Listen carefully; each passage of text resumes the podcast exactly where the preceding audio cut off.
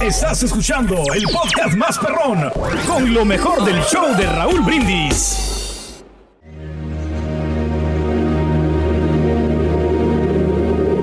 Mi esposa y yo estábamos sentados en la mesa, listos para empezar la cena de Navidad.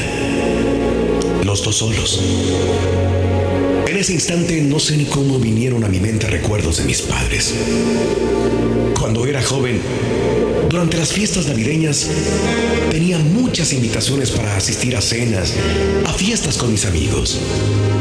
Y aunque en casa también teníamos cenas especiales, yo siempre prefería asistir a esas reuniones con mis amigos.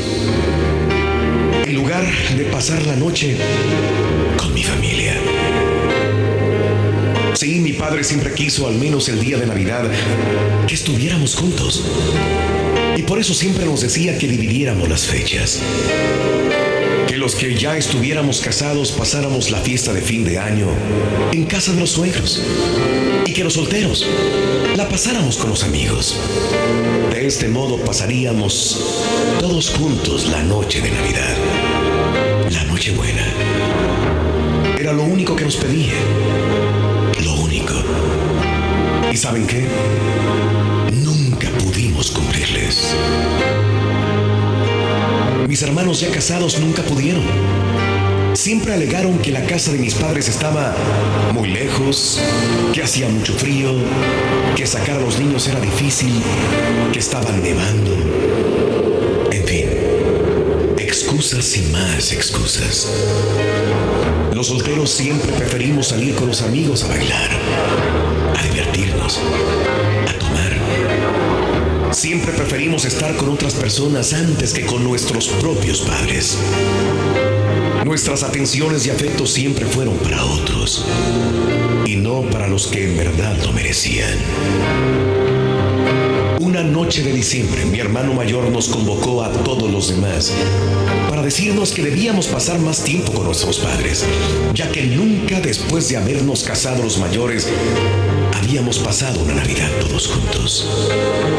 Con el tiempo, me doy cuenta que mi hermano estaba pasando por lo mismo que mis padres, ya que sus hijos mayores empezaban a pasar las fiestas con sus amigos y él con su esposa se encontraron solos en Navidad. Todos estuvimos de acuerdo en que pasaríamos la Navidad en casa de mis padres. Al enterarse mis padres se pusieron tan felices. Mi padre le dijo a mi madre que preparara una gran cena en la casa, en la casa todo era felicidad.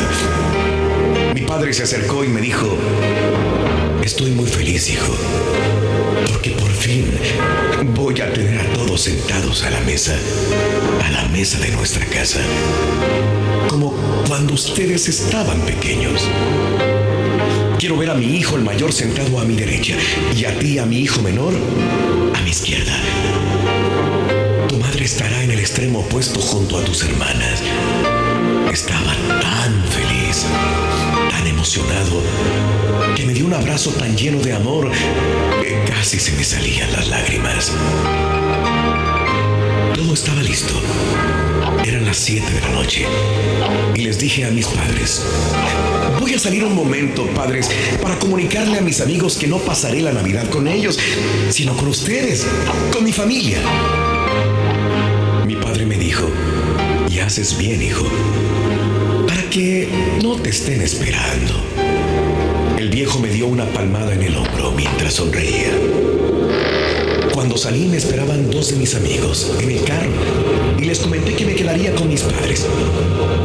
Pero ellos insistieron en que por lo menos brindara con ellos para que sintieran que no los había abandonado. Fui con ellos, pero el brindis se fue alargando hasta casi la medianoche. Todo el tiempo pensaba que mis hermanos y hermanas ya estarían en la casa, junto a mis padres, esperándome para empezar. Fin, con un fuerte sentimiento de culpa por no haberme ido de inmediato, me retiré sin despedirme de mis amigos. Presentía que recibiría algún reproche de parte de mis hermanos mayores y que todos estarían enojados conmigo. Cuando iba acercándome a casa, no se oían voces, ni cantos, ni risas por parte de mi familia. Pensé que por estar fría la noche se encontrarían en el interior de la casa con mis padres. Así que entré por la puerta intentando ser discreto, pensando que si me preguntaban les diría que, que me había quedado dormido. Eso, que me había quedado dormido. Pero cuando abrí la puerta no oí ningún ruido. Solamente escuché la conversación de mi padre con una voz quebrada por el llanto diciéndole a mi madre, no vino nadie, mi amor, no vino nadie. Ni siquiera el menor de nuestros hijos que vive con nosotros está aquí. ¿Qué hemos hecho con nuestros hijos que no quieren pasar con nosotros una noche tan especial? Somos sus padres. Esta casa la construimos para ellos con todo nuestro amor, con todo el esfuerzo, con todo el trabajo. ¿Por qué no pueden darnos un solo día si nosotros les dedicamos toda nuestra vida? Seguí oyendo a mi madre que le contestaba con unas palabras que aún retumban en mis oídos. No te preocupes. Los padres tenemos que entender que solo estamos en el pensamiento de nuestros hijos cuando ellos son pequeños. Pero cuando crecen, ese pensamiento lo ocupan otras cosas como, como la escuela, sus tareas, la diversión, sus amigos, las fiestas y después el noviazgo, el trabajo, la esposa y sus propios hijos. Sus ocupaciones y preocupaciones son otras y nosotros ya no somos parte de ellas. Quédate tranquilo, viejo. Todo lo que hicimos y les dimos fue por amor. ¿Tú crees que van a preferir pasar la noche de Navidad con un par de viejos que ya no pueden bailar y que se quejan por todo y no pueden hacerles reír? Anda, anímate. Mira, voy a poner los 10 platos sobre la mesa como, como si ellos estuvieran aquí. Anda, ayúdame. Al oír eso, sentí un enorme nudo en la garganta que no me dejaba respirar. Me sentí tan desagradecido, tan mal hijo, tan avergonzado. ¿Cuánto tiempo le he dedicado a otras personas y actividades nada importantes comparadas con mis padres? ¿Cuántas veces he dejado de abrazarlos, de besarlos y decirles cuánto los amo? Salí de donde estaba y abracé a mi padre y le pedí perdón. Luego fui con mi madre. Le besé sus manos y me arrodillé. Ella me acariciaba los cabellos mientras mi padre se secaba las lágrimas y dándome la mano me sentó a su derecha y me dijo, no es necesario que estén todos. Uno solo representa a los demás. Vamos vieja, sirve la cena, que nuestra familia ha llegado. Los regalos más esperados en estas fechas deben ser aquellos que damos con amor y que significan todo para aquellos que nos aman. Aprovecha a tus padres en vida. No los descuides. No dejes de estar con ellos y abrazarlos. Diles que los amas y agradeceles por haberte dado el mejor regalo, la vida. Lecciones de la vida para sonreír y aprender. Las reflexiones del show de Raúl Brindis. Estás escuchando el podcast más perrón con lo mejor del show de Raúl Brindis. ¿Qué onda, banda? Somos el bueno, la mala y el feo y te invitamos a escuchar nuestro podcast. Acompáñanos y pasa un rato agradable. Ríete y ponte a llorar con nuestros chistes y no te pierdas las mejores trampas y enchufadas. Así que ya lo sabes, descarga la aplicación de Euforia, busca nuestro podcast y accede a todo el contenido que tenemos para ti. El bueno, la mala y el feo. Puro show.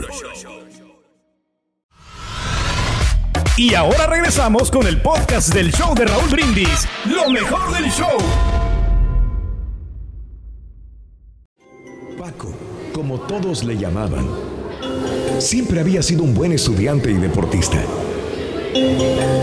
En sus estudios era un alumno sobresaliente.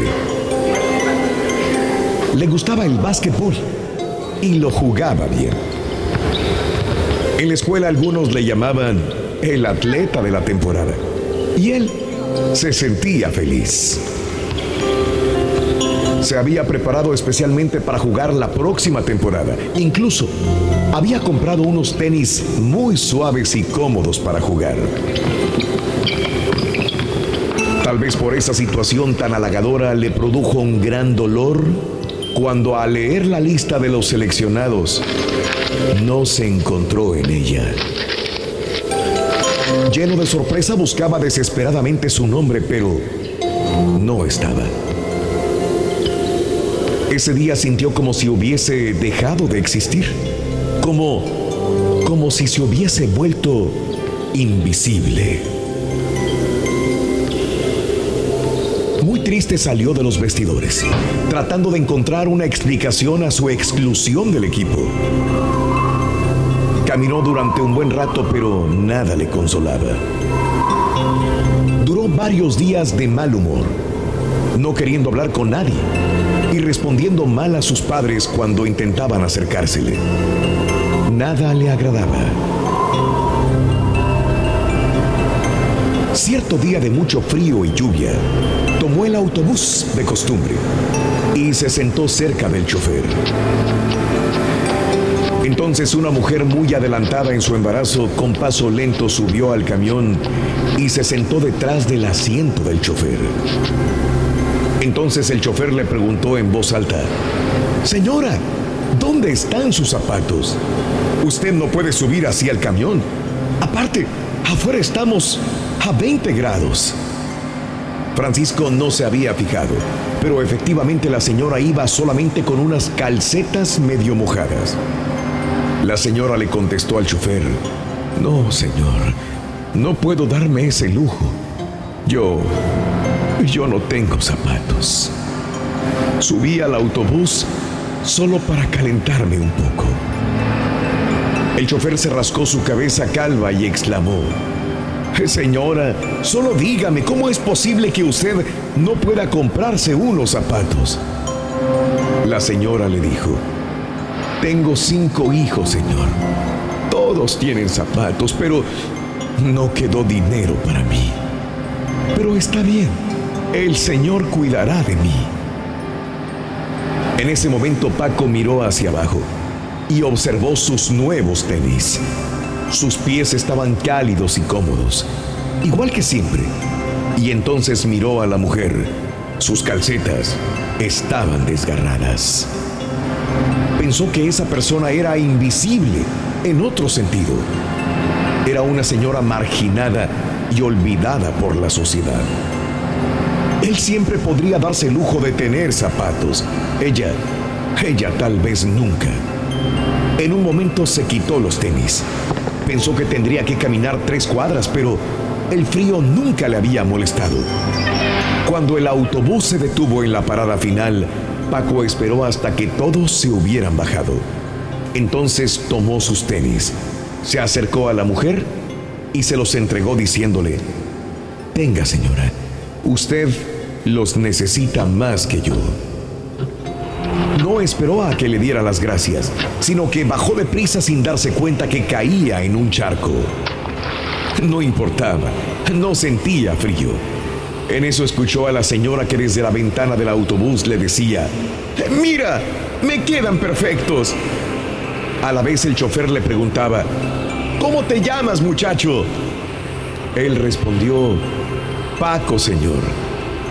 El chofer le dijo, muy bien Paco, en mis 20 años de chofer nunca he visto nada semejante. La mujer llorando le comentó al chofer, ya ve usted, le dije que el Señor cuidaría de mí. Y volviéndose a la ventana dijo, gracias Paco. No hay de qué, señora, no es gran cosa. Además, es Navidad respondió el joven, quien se dirigió a su casa con los pies helados, pero con el corazón cálido y contento, y riéndose por haberse preocupado de no jugar con la selección ese año. Cuenta tus arcoíris, no tus tormentas. Mejora tu día con las reflexiones de Raúl Brindis. Cuenta la historia que un día llamaron a la puerta de un convento. Pedro, el portero, vio con asombro que un hortelano de tierras cercanas le entregaba un hermoso racimo de uvas. Hermano, te regalo este racimo de uvas en agradecimiento por la buena atención que me prestas cada vez que vengo al convento. El portero, mientras lavaba el racimo, ya se imaginaba el gran festín que se daría.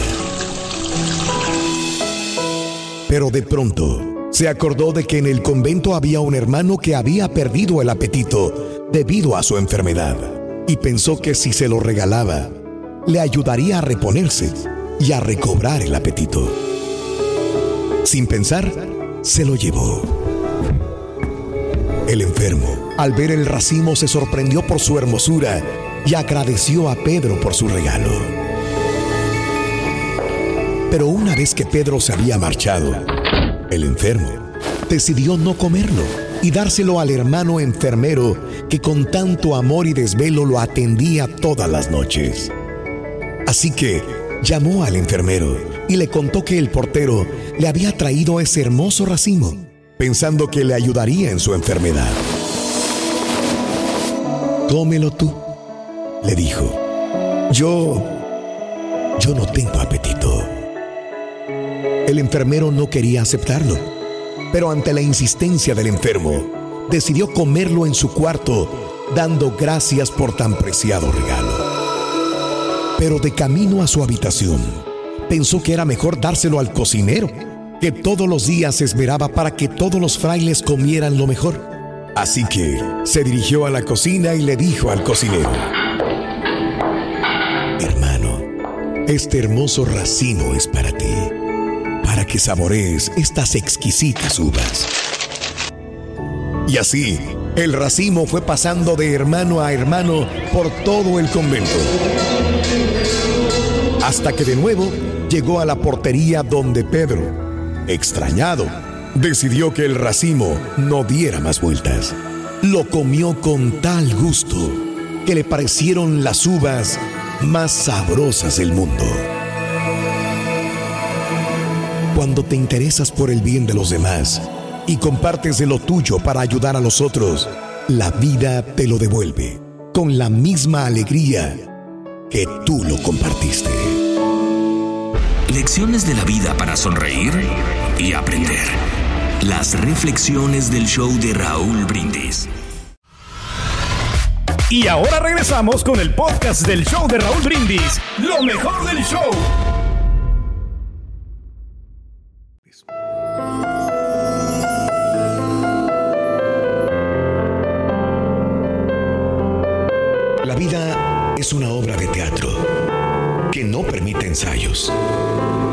Por eso canta, por eso ríe, por eso baila, por eso llora. Pero vive intensamente cada momento de tu vida antes de que el telón baje y la obra termine sin aplausos. Sonríe. Sonríe, mas no te escondas detrás de esa sonrisa. Muestra aquello que eres, sin miedo. Anda. Existen personas que sueñan con tu sonrisa. Vive, intenta. La vida no pasa de una tentativa.